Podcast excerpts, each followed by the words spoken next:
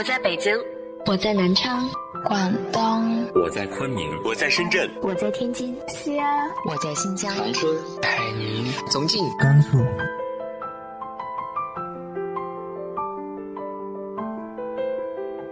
这里是 FM 幺八零八四，昨天的你的现在的未来，我是主播背着吉他的蝙蝠女侠。无论你在哪儿，这里都有我的温暖等你。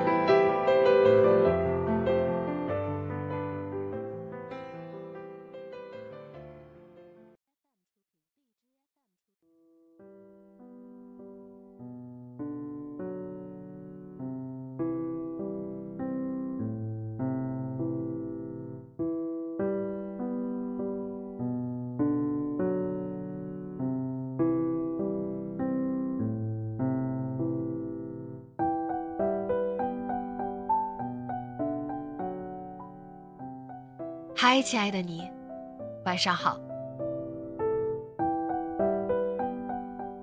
人生当然不能倒着活，那些美好，那些后悔，那些遗憾，都将成为值得与人说道说道的回忆。今天和大家分享的文章来自于蓉蓉的《少年如花盛开》。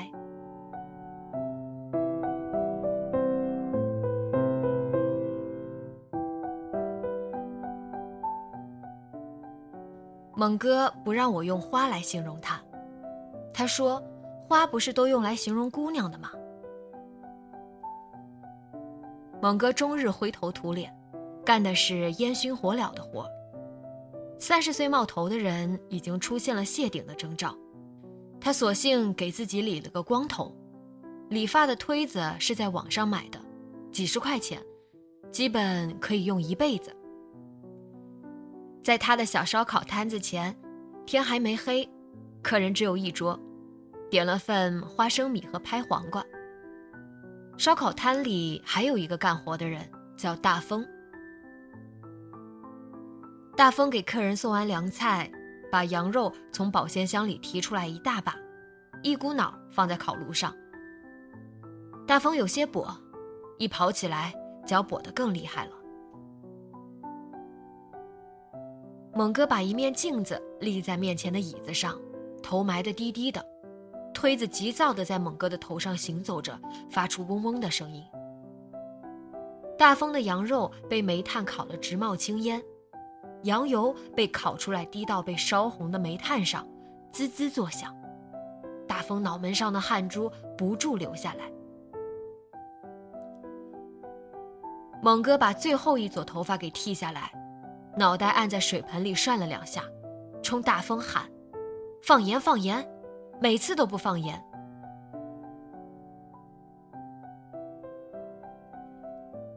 天渐渐黑下来，晚上没有月亮，城市的灯光打到烧烤摊子上，炭火肆意的燃烧，把烧烤摊烤得跟白天一样明亮。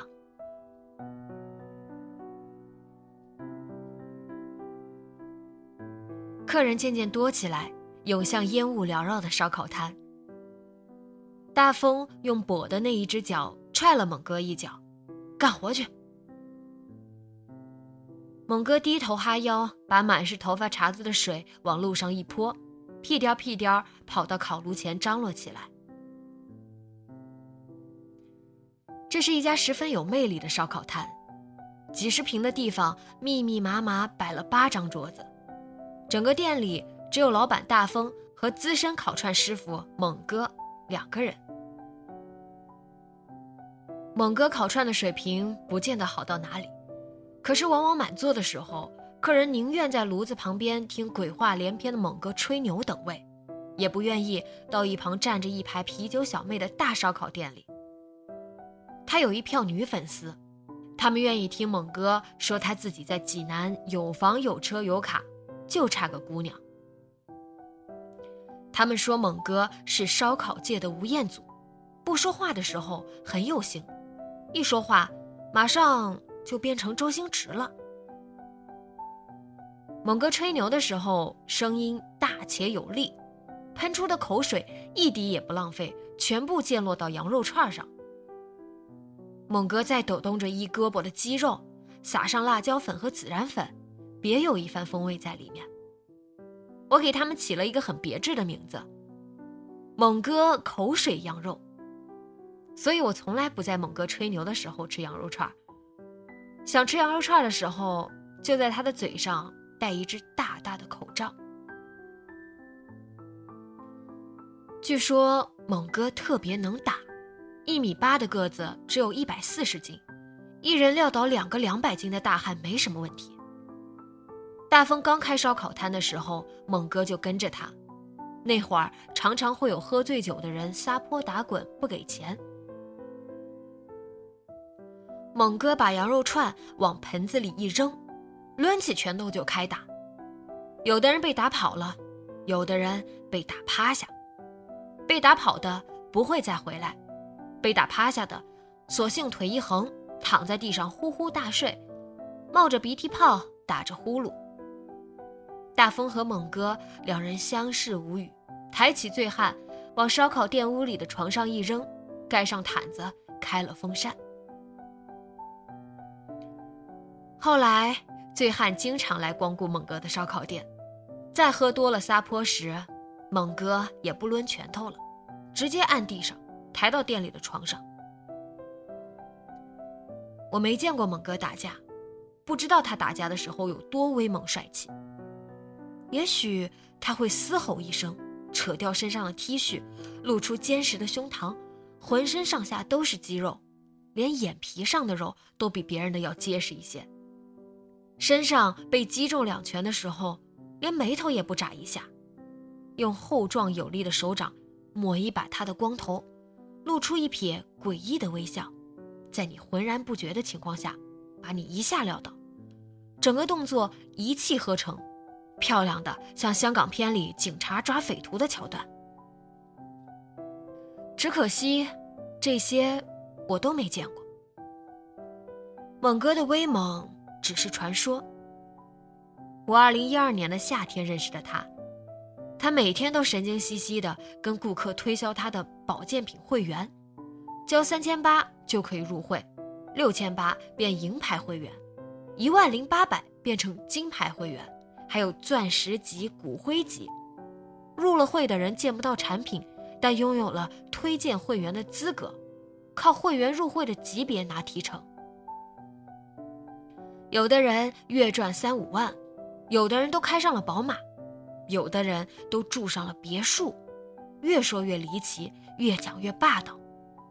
猛哥讲的唾沫横飞，口水喷到了羊肉串上，煤炭烧出来的浓烟顺着喉咙和鼻腔灌到猛哥的肺里，猛哥佝偻着腰，不住咳嗽。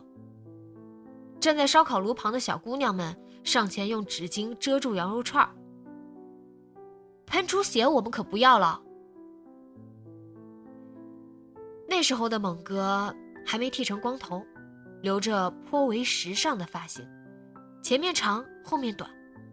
烤串的时候，把前面的头发扯到后面，扎成一羊角辫。因为推销不出去他的保健品，猛哥愁的头发一掉一大把。也因为猛哥吹牛吹的少了，见天儿推销，一部分客人拒绝再次光顾大风的烧烤店。我以为大风会把不务正业的猛哥开掉，可是并没有。有的时候，猛哥跟客人正讲到兴头上，挥着羊肉串的签子，在天空画了一个巨型的圆圈，说：“谁谁谁已经挣到了这么多钱。”大风用跛脚狠狠地踹猛哥一脚，去，回屋歇着去。猛哥表示不服。仍然卖力地游说着意兴阑珊的客人，大风再踹他一脚，滚！大风和猛哥怒目而对。大风一米六八，生得一身肥肉；猛哥一米八，健壮挺拔。我以为猛哥被踹两脚以后会抡起他的拳头，给大家展示一下他打架时候的威猛气质，可是也没有。几秒钟以后，猛哥灰溜溜地滚回了屋里。大风一个人应付三四桌客人，有时候是六七桌，烤得大风大汗淋漓，一把抓起被汗湿透的白色汗衫扔到一旁。大风垫着跛脚穿梭在几十平米的摊子之间，因为肥胖，丰满的胸部耷下来，随着浑身的肥肉一起抖动。大风的烤肉技术不如猛哥。常常把羊肉串端出去，再被原封不动的送回来。你家羊肉不放盐呐？有的时候，猛哥被大风赶走的时候，并不回屋，拉过一个小马扎，将屁股往上一撂，呲出一副獠牙，喝酒撸串，还不忘提醒大风：“放盐，放盐。”有时，小姑娘会凑上来，揪着猛哥的小辫儿。问他：“猛哥，大风一个月给你多少钱？可以成天踹你屁股？”大风把几串烤糊的羊肉串塞给猛哥，给他钱，管他吃管他住都是我发慈悲了。到了秋天，济南所有的烧烤店都开始变得不如往常热闹。街上来往的行人过客都穿上了风衣长衫，大风和猛哥依旧穿着短袖 T 恤，浅色的前襟被油渍浸染得看不清楚花色。路灯准时在六点钟的一瞬间被全体点亮，逐渐黑下去的天色像有人划开了一根火柴，慢慢的、缓缓的，又再次明亮起来。整个夏天都过去了，吃羊肉串的人越来越少。猛哥的保健品会员，一个都没推荐出去。组织再次找到他的时候，让猛哥交一千八百块钱参加培训。组织说了，产品好不好不重要，说的天花乱坠才能赚到钱，开上车，住上别墅。猛哥一拳抡过去。组织上的人被打跑以后，陆续有亲朋好友来找猛哥。猛哥给他们每人烤一盘羊肉串，撒上了大把的胡椒粉。他们是来要账的。猛哥因为入组织，整整交了一万零八百，没有钱。猛哥把亲朋好友的家里跑了一个遍，有人借三百，有人借五百，最多的一个借给了他三千。猛哥人粗心不粗，他把借给他钱的人分成了三六九等，五百以下的是一等，五百到一千的是一等，凡是能借给他两千以上的，猛哥都把他们视作救命恩人。借三百那个，过了一个星期就来要账了，猛哥给他端了一盘子羊腰子，用筷子在盛着半杯啤酒的扎啤杯里使劲搅和，泡沫溢出来。顺着杯子淌到猛哥手上，猛哥把杯子用力往桌上一搁，钱真没有。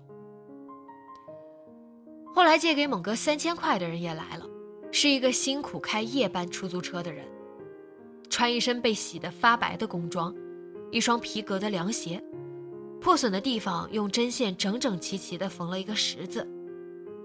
他就坐在烧烤店的一张小方桌前。吃着猛哥给烤的羊肉串，被辣得泪流满面。说起来，猛哥说自己有房有车有卡，不是吹的。房是租来的，车是辆破旧的二手摩托车，卡是一张快被刷爆的信用卡。猛哥说：“兄弟，你放心，我明天去卖了车，把钱还你。”大风从屋子里一跛一跛地走出来，手里拿了一张卡和一张纸条。大风把卡放到桌子上，推给猛哥，说：“这里面有一万块钱，密码我写纸上了，把钱都还上吧。”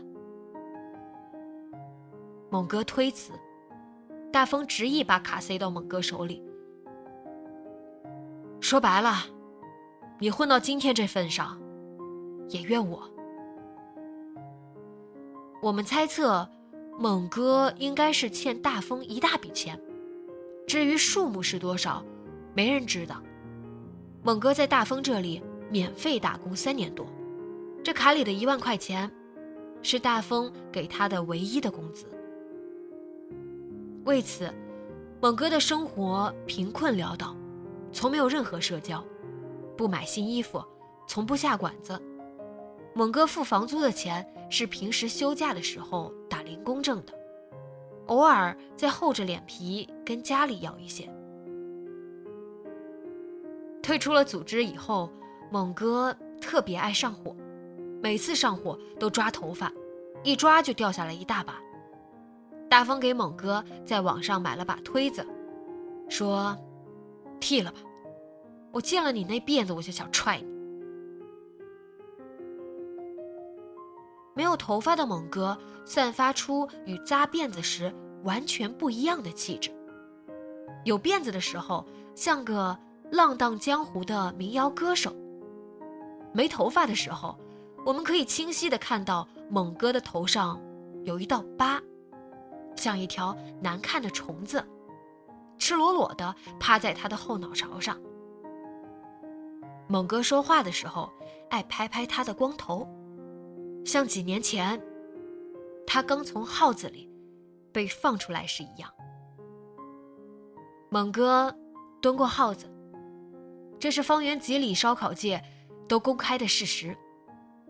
但是因为什么，蹲了多久，谁也不知道。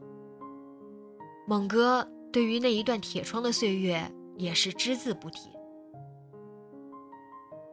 后来有一段日子，我都没有去烤串店。再次见到大风和猛哥的时候，已经是二零一三年的夏天了。那时候烧烤摊多了一个带着六七岁大孩子的女人。我听猛哥叫她小茹。小茹长得很乖巧，身量纤纤，完全不像生过孩子的模样。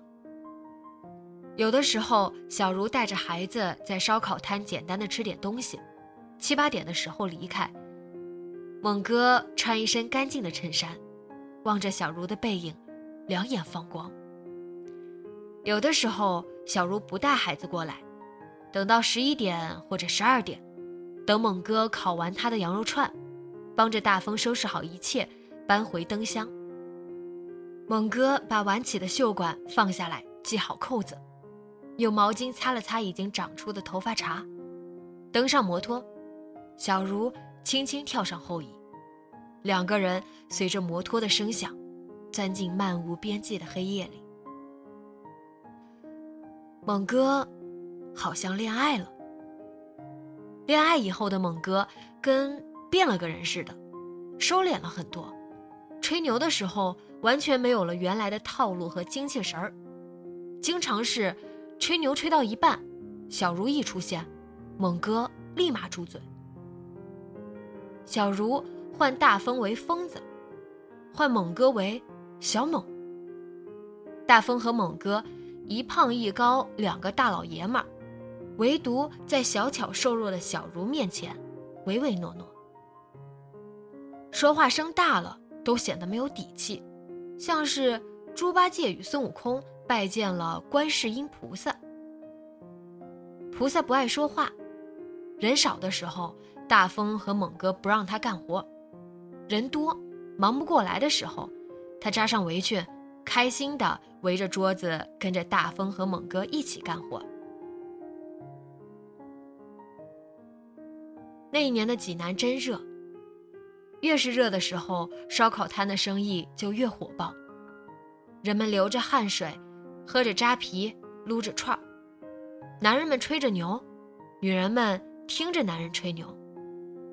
男人吹出一个假想的世界，在那个世界里，男人有面子，女人有里子，女人永远是世界的里子。在这个世界里，人们撸得热火朝天，大风拖着他一颠一颠的跛脚，在炉子与桌子之间来回穿梭。猛哥立在炉火前，汗水从脑门上流下来，形成一个瀑布。猛哥喜欢这种感觉，他希望大风可以挣许多许多钱，然后把烧烤摊关了，回老家娶一房媳妇儿，过一份安安稳稳的日子。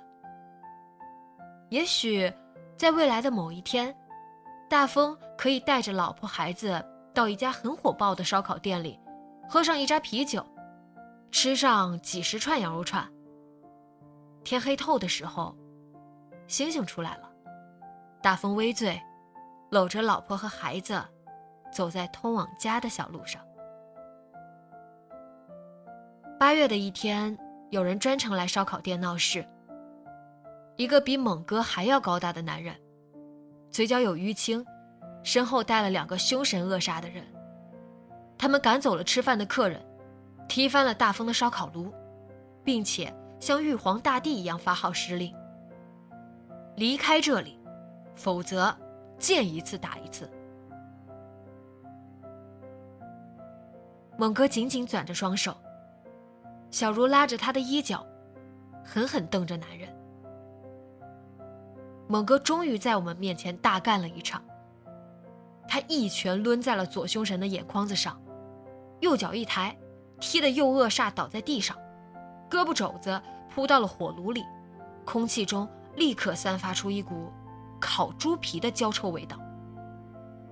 男人趁乱窜到小茹身边，一把抓住了她的头发，小茹的头被扯得整个身体向后仰，他用指甲紧紧扣着男人的手臂。猛哥和大风攥紧拳头，像两头发疯的猛兽一样扑上去。三个男人厮打在一起，空气中的尘土与炭灰渐渐浓郁起来。小茹立在一旁，浑身颤抖，眼睛里噙满泪水与仇恨。后来，在这场战斗中，猛哥和大风都受了伤，也许被打得屁滚尿流。落荒而逃的男人伤得更重一些，但是最终孰胜孰败已经不重要了。一切都像是一场浩劫，风卷残云，天崩地裂。带头闹事的男人是小茹的前夫，这是他一个月以来第三次来踢大风和猛哥的摊子。小茹的前夫。终日以喝酒、打牌、打老婆为乐。即便是离了婚，他也不允许自己曾经的老婆对其他男人投怀送抱。男人得不到的女人，也不能让另一个男人得到。这也许是天底下雄性的通病。一地的火炭和玻璃碎片，火星子和青色的烟灰直往上窜。谁也没去收拾。大风往依旧燃烧的炭上倒了水，然后腾出一张小桌，从地上捡起几串羊肉串倒上啤酒，回屋盛了两盘花生。大风说：“这生意没法干了，我提前回老家吧。”小茹靠在猛哥的肩头，不说话，也不哭。眼睛盯着被大风浇熄的那一片炭，猛哥的拳头终于松开了，满身都是汗。他一口喝下一大杯扎啤，说：“去他的，接着干。”烧烤摊足足关了半个月，门口的牌子上歪歪扭扭的写了几个大字：“停业整顿。”再次开业的那天，我和几个常去的熟客都去了，吃了这么久猛哥的口水羊肉，都吃出感情来了。被猛哥揍过的醉汉跟烧烤摊感情最深。他说他平时喝多了回家，连他媳妇儿都不让他上床睡觉。大风点起了火炉，给我们烤了一堆串。猛哥坐在小马扎上，把头扬得很高。他冲着烧烤摊喊：“别忘放盐！”大风烤好串，一跛一跛走过来，狠狠踹了猛哥一脚。这次小茹没来，猛哥放肆的畅饮起来，一大杯扎啤最多喝三口，最后喝的自己鼻尖通红，眼睛迷离。猛哥喝醉以后开始吹牛，这一回吹回了八年前，大风和猛哥还是两朵如花盛开的美少年。八年前的夏天，大风没这么胖，脚还没有跛。但是八年前的猛哥长得已经威风八面了，他留着《英雄本色》中小马哥的发型，穿一件白色背心和牛仔蓝衬衫。蹬着脚踏车急速奔驰，衬衫在风中飞舞，他好像一个美艳动人的破风少年。那一年，猛哥和大风都喜欢小茹，三个人经常到几十公里以外的城里逛街。小茹喜欢吃城里的羊肉串那里烧烤摊上的女孩子穿的衣服也好看。有的时候，三个人骑行几个小时，掏光了口袋里的钱，每人吃三串，钱多的时候可以吃五串。然后他们要立即再骑车回去，因为路途遥远，黑夜把道路拉得更加漫长。那时候，猛哥和小茹应该是互相喜欢的。大风脖子上挂一个手电筒旗，吹着口哨骑在前面。猛哥带着小茹跟在后面。小茹把手放在猛哥腰上，有的时候把脸贴在他的后背上。古希腊神话中有一场旷古无两的战争，叫特洛伊战争。大概是说，希腊国王为了夺回世界上最美丽的女人海伦，发动起长达十年之久的战争。十年以后，特洛伊千疮百孔，迈锡尼文明尽垮。大风把决斗约在了离家十里以外的一处山坡，那里人少，打起架来没人管，打输了丢脸也不会有人看见。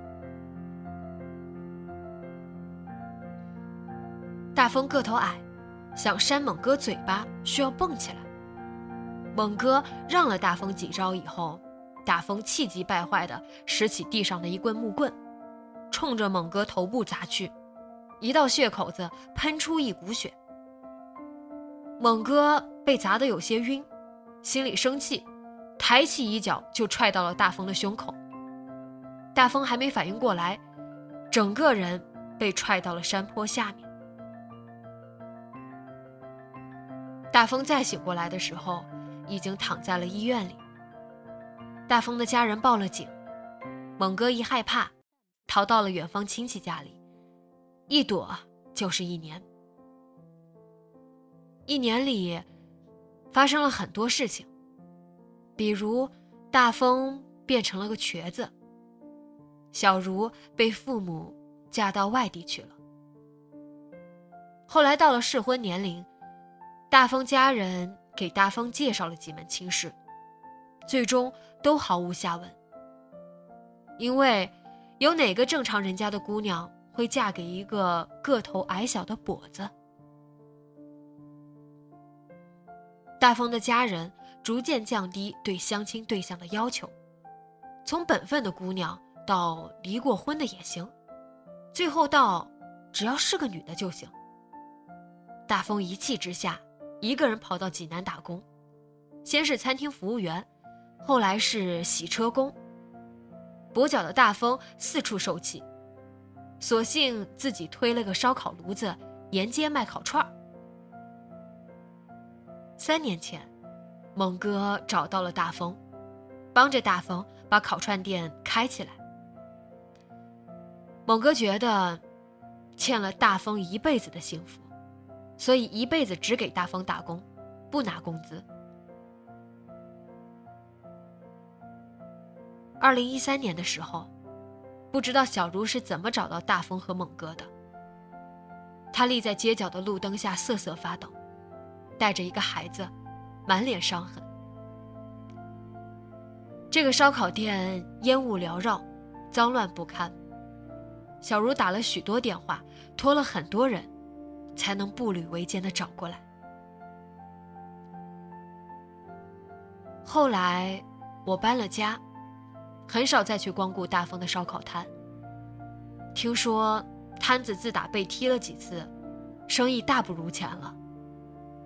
猛哥还是与从前一样，吹着金光闪闪的牛，叫卖着口水羊肉，一分薪水也不从大风那里。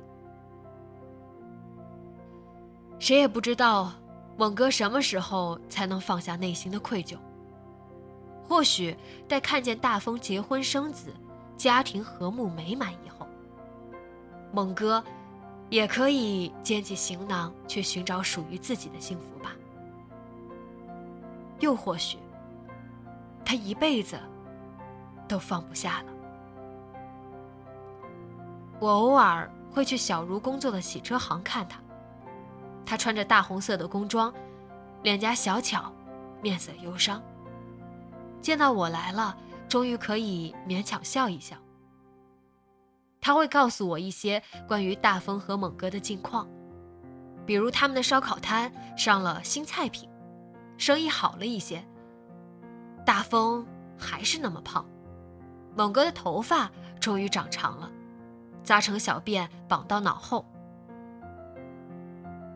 有的时候，小茹会把自己说哭，在她男人打她的时候，她也只是咬着牙，额头上的汗流到眼睛里，辣得直疼。可是她没哭。我问小茹今后有什么打算。小茹说：“如果人不是往后活，而是往前活，该有多好啊！活着活着，就能回到八年前的某一天下午，有三个人骑着单车，绕着狭窄的山路，艰难地往前骑行。大风脖子上挂了一个手电筒，猛哥偷偷腾出一只手，去摸小茹的脸蛋。”前面的路途坎坷，但是再骑几公里，就是万家灯火。活着活着，就回到那一年，大风和猛哥穿梭在静谧的深夜里，散发着青春阳光的迷人味道。明明是两朵如花盛开的少年。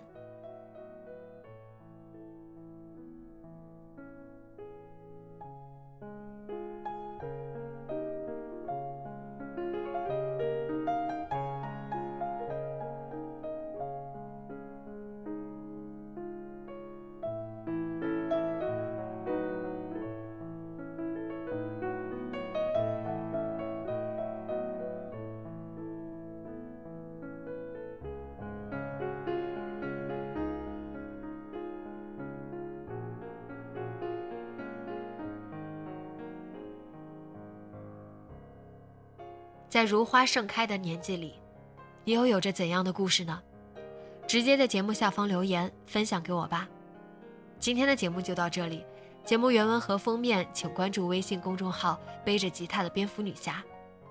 电台和主播相关，请关注新浪微博“背着吉他的蝙蝠女侠”。今晚做个好梦，晚安。